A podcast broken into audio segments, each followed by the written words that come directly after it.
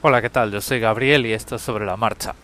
Hoy grabo a mi hora de siempre, a mi hora normal, porque estoy yendo a trabajar andando y en tren, es decir, salgo ahora de casa las 8 y 3 de la mañana y, y eso, pues voy al tren. ¿Por qué? Diréis, eh, llueve, te has acobardado. Eh, bueno, pues, pues no. Lo que pasa es que el otro día, el viernes, eh, rompí una maneta de cambio en la bicicleta haciendo lo que no se debe hacer. Vamos a ver, la bicicleta que tengo yo está bastante bien para para eh, pues de uso recreativo y para ir al trabajo, pero no es una bicicleta en la que los, los cambios, digamos, las manetas de cambio estén preparadas para un, un gran estrés, ¿no? Entonces, si intentas cambiar de piñón eh, moviendo los pedales, digamos, eh, poco, eh, el, engranaje interno de las manetas que están en el manillar, pues sufre bastante estrés. Y cuando estamos hablando de cambios sencillos, cambios para uso recreativo, para uso ocasional, esos engranajes internos suelen ser de un plástico que es muy resistente, muy duro, pero es plástico al fin y al cabo, ¿no? Entonces, ¿qué es lo que ocurrió? Bueno, pues cada, estaba subiendo una cuesta, la cuesta me pilló en las patatas, intenté... Eh, no, no, va, vamos a ver. Eh, no sé por qué en esa cuesta arriba no estaba intentando bajar un plato, sino subir un plato. Parece que fue porque me equivoqué y bajé demasiados platos. Y bueno, pues uh, con ese estrés de eh, mover esa palanca para subir ese plato, pues eh, noté un chasquido. Y bueno, pues a partir de ahí, eh, lo que es el cambio de los platos no engrana el plato mayor, el cable está tenso, o sea que no es, no es el cable, no es el desviador, es, es ese engranaje por dentro que uno de los dientes pues se le habrá roto y no engancha. Eh, para evitar eh, situaciones complicadas en las que ese engranaje se pueda romper del todo y me pueda dejar sin tracción en, una, en medio del tráfico, pues he decidido aparcar la bicicleta, ir a comprar unas manetas nuevas y esta semana pues cuando tenga un poco de tiempo y un poco de luz pues las cambiaré y volveré a la bicicleta.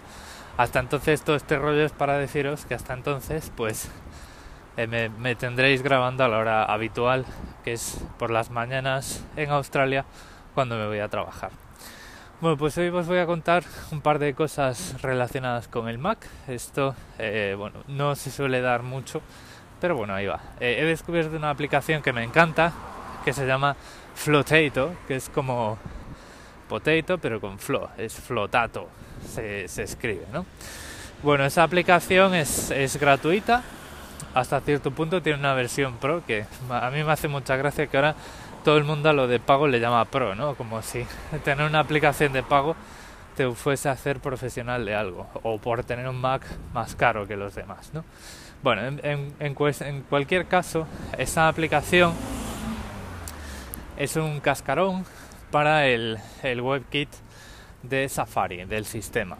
El, lo que hace esto es te ofrece una forma de crear aplicaciones web progresivas o instalar, porque ellos tienen un, catálogo, eh, de servicios web conocidos como puede ser Twitter, ¿vale? Por ejemplo, pues tú ahí lo que haces si te instalas Twitter, vas a tener una vista de Twitter pequeñita, como si fuera en la pantalla de un móvil, pero flotando por ahí en el escritorio del Mac y todo pues va a funcionar como si estuvieras en el móvil. Está muy bien hecho porque tiene unos bordes redondeados que están así muy guays y todas estas cosas. Cuando desplazas el puntero del ratón hacia la esquina superior izquierda de estas vistas, te aparecen los tres controles de, de ventanas de, de Mac para maximizar, ocultar o cerrar. Y lo bueno que tiene esto es que primero es mucho más fácil que eh, instalar una pestaña de Chrome como aplicación, sobre todo cuando eh, las, las, eh, las, aplicaciones web que queremos, que queremos, digamos, instalar como aplicaciones web progresivas en el ordenador, tienen vista móvil y el consumo de batería es muchísimo menor porque no tenemos un navegador. Lo único que tenemos es una vista que renderiza esa página. No vamos a tener eh, sincronización de contraseñas, no vamos a tener todas las extensiones cargadas, no vamos a tener todo el motor de pues, bloqueo de publicidad, nada. Lo único que tenemos ahí es una eh, ventana flotante sin bordes que representa una web y que maneja sus propias cookies y sus propias sesiones. Es decir, eh, no vamos a tener que introducir el usuario y contraseña cada vez, pero eso es lo único que nos da Flotato. flotato. Eh, y como ya digo, pues muy muy útil para tener aplicaciones abiertas, webs abiertas, como si fueran aplicaciones flotando por ahí, y con un consumo de batería ridículo. Em, aparte, bueno, pues ellos tienen una, una forma, digamos, de, o sea, tienen una lista de aplicaciones eh, eh, frecuentes que la gente suele instalar y es tan fácil como si renombramos, por ejemplo, si instalamos Twitter eh, con Flotato, ¿vale? Que esto además lo podéis ver en el vídeo que tienen ellos eh, de cómo funciona esto. Tú te instalas Twitter con Flotato y dices, pues ya no quiero Twitter, ahora quiero Instagram. Renombras esa aplicación en la carpeta de aplicaciones del Mac y automáticamente el icono cambia, todo cambia y pinchas y vas a Instagram en vez de a Twitter. Eh, bueno, a ver, yo al final lo que tengo son varias instaladas ¿eh? y el tema, aquí viene el tema de por qué hay una versión pro. Eh, diréis vosotros, bueno, pero ¿qué pasa? ¿Que Flotato tiene anuncios o, o qué es lo que pasa? ¿Que tiene un periodo de prueba? No, la versión gratis es totalmente funcional, pero te permite un máximo de ventanas de aplicaciones abiertas a la vez. No sé cuántas son, yo no he llegado a ese límite porque básicamente eh, lo único que tengo eh, como aplicaciones Flotato, por ejemplo, por ahora, son Twitter y eh, Unida Budget. Y ya está. Y ahí está, ahí está el tema.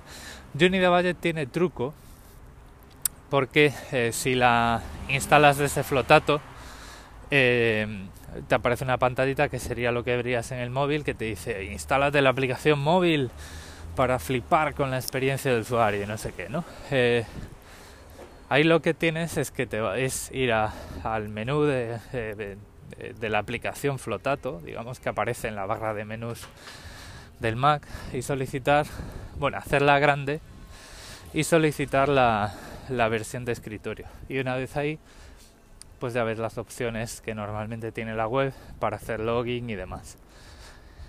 Y ya está. Eh, a veces esto se puede hacer un poco confuso porque si lo haces mal, pues eh, lo tienes que hacer varias veces. Pero bueno, una vez que ya estás dentro y las cosas están funcionando, pues eh, luego ya pues te vas a al Launchpad, te vas a la carpeta de aplicaciones o escribes en este caso YNAB en Spotlight y ya se lanza aquello como si fuera una aplicación normal. Muy, muy, muy conveniente, ya os digo, y eh, súper útil para tener, digamos, quitarnos pestañas del navegador que consumen un montón de batería y tenerlas por ahí flotando y que además eh, las podamos cerrar independientemente. Y esto lo digo porque, por ejemplo, si lo que hacemos es lo mismo, pero instalando como aplicación las pestañas de Chrome, eh, Chrome ya no se cierra porque dice eh, me voy a quedar en segundo plano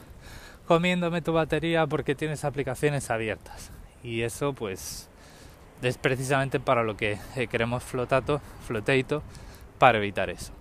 El precio de la versión Pro son 14,95 dólares americanos, o sea, serán pues más o menos los mismos euros, euro arriba, euro abajo y un poco más en dólares australianos pero ya os digo, eh, yo con la versión gratuita, de momento voy que me mato y está muy muy bien. Y además, bueno, pues por lo menos con la versión gratuita podéis probar la aplicación eh, como tal y como es, ¿vale?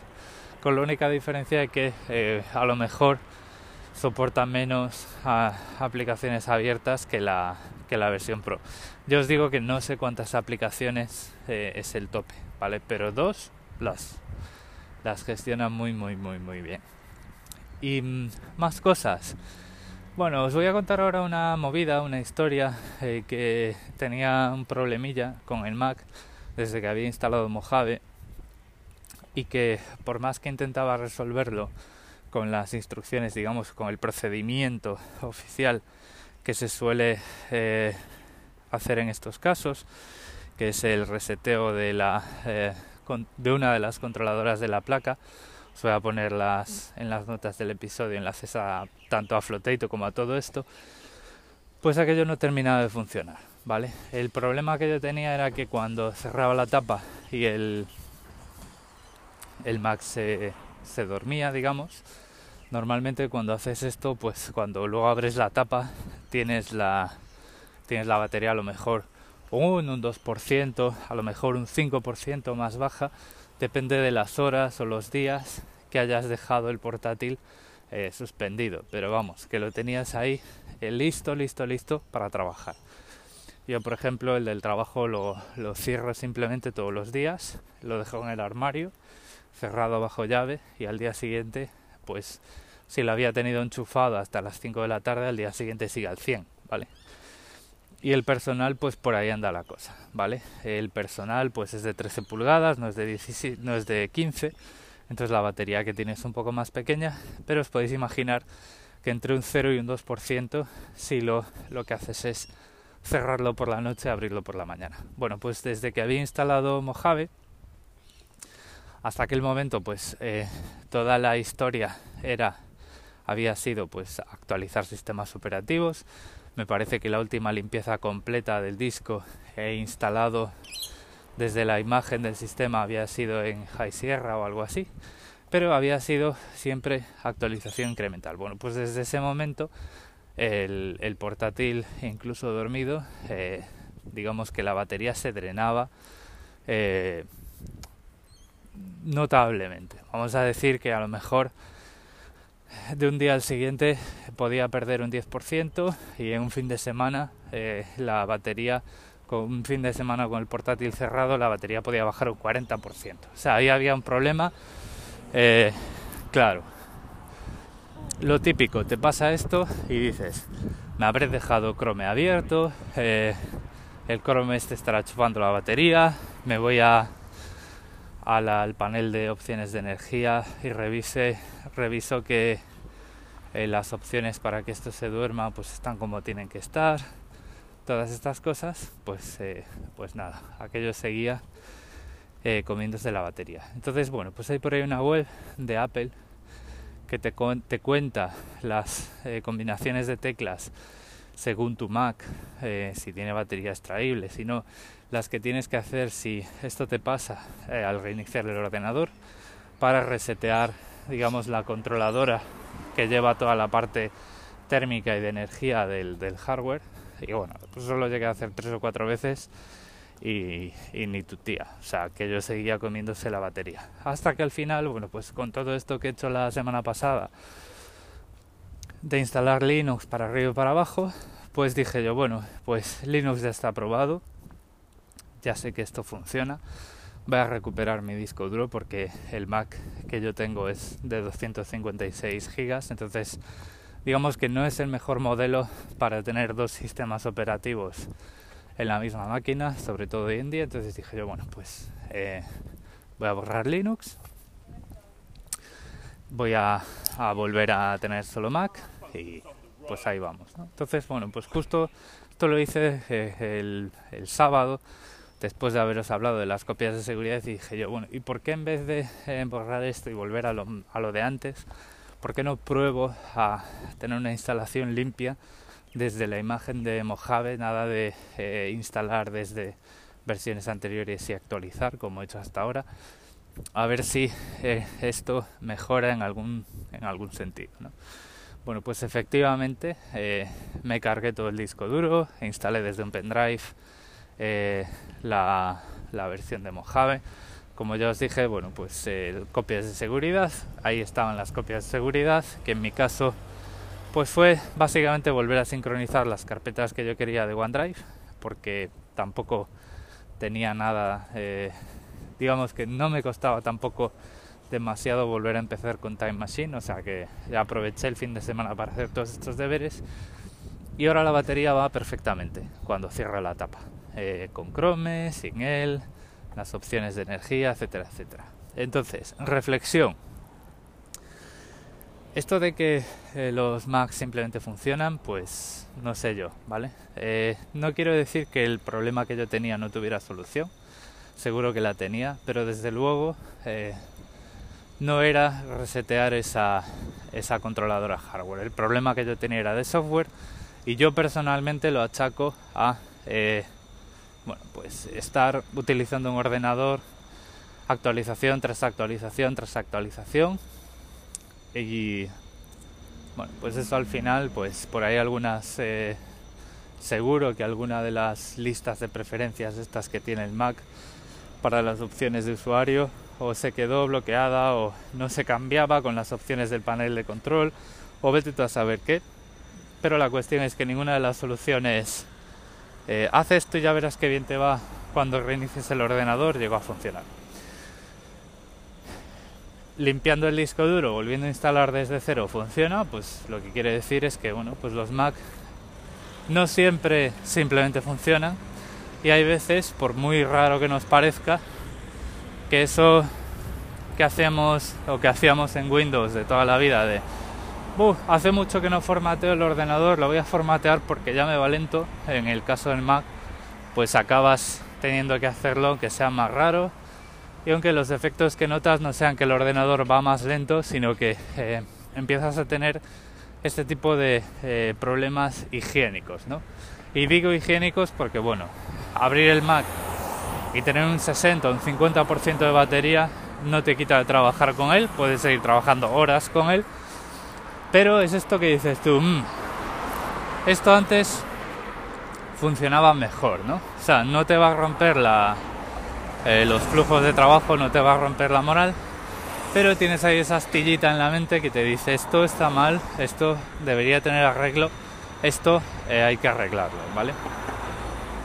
Bueno, me olvidé de deciros que, bueno, lógicamente eh, revisé el estado de la batería con, con, el panel de Apple y con Coconut Battery, que es un programa que uso para ver pues cuántos ciclos de carga llevo, la salud de la batería, eh, cuánta capacidad es la máxima, cuánta capacidad he perdido a lo largo de la vida de los dispositivos, todo estaba bien, ¿vale?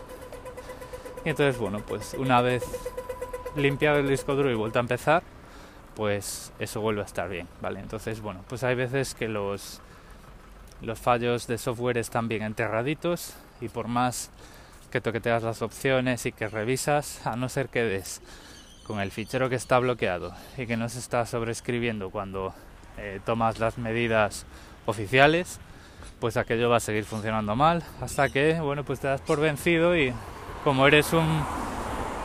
tienes este trastorno obsesivo compulsivo de tener las cosas en orden y funcionando como esperas que deberían funcionar, que no sé, bueno, pues a lo mejor es un defecto, a lo mejor es una virtud, pues acabas limpiando el disco duro y dices, ah, pues ahora funciona bien, qué cosas más curiosas. Así que bueno, pues estas son las cosas que os quería contar hoy. Estoy llegando ya a la estación de tren, así que voy a parar esto. Recordad, en las notas del episodio tenéis un par de enlaces correspondientes a lo que os he contado hoy y también los medios de contacto. Nos escuchamos. Desbloqueate.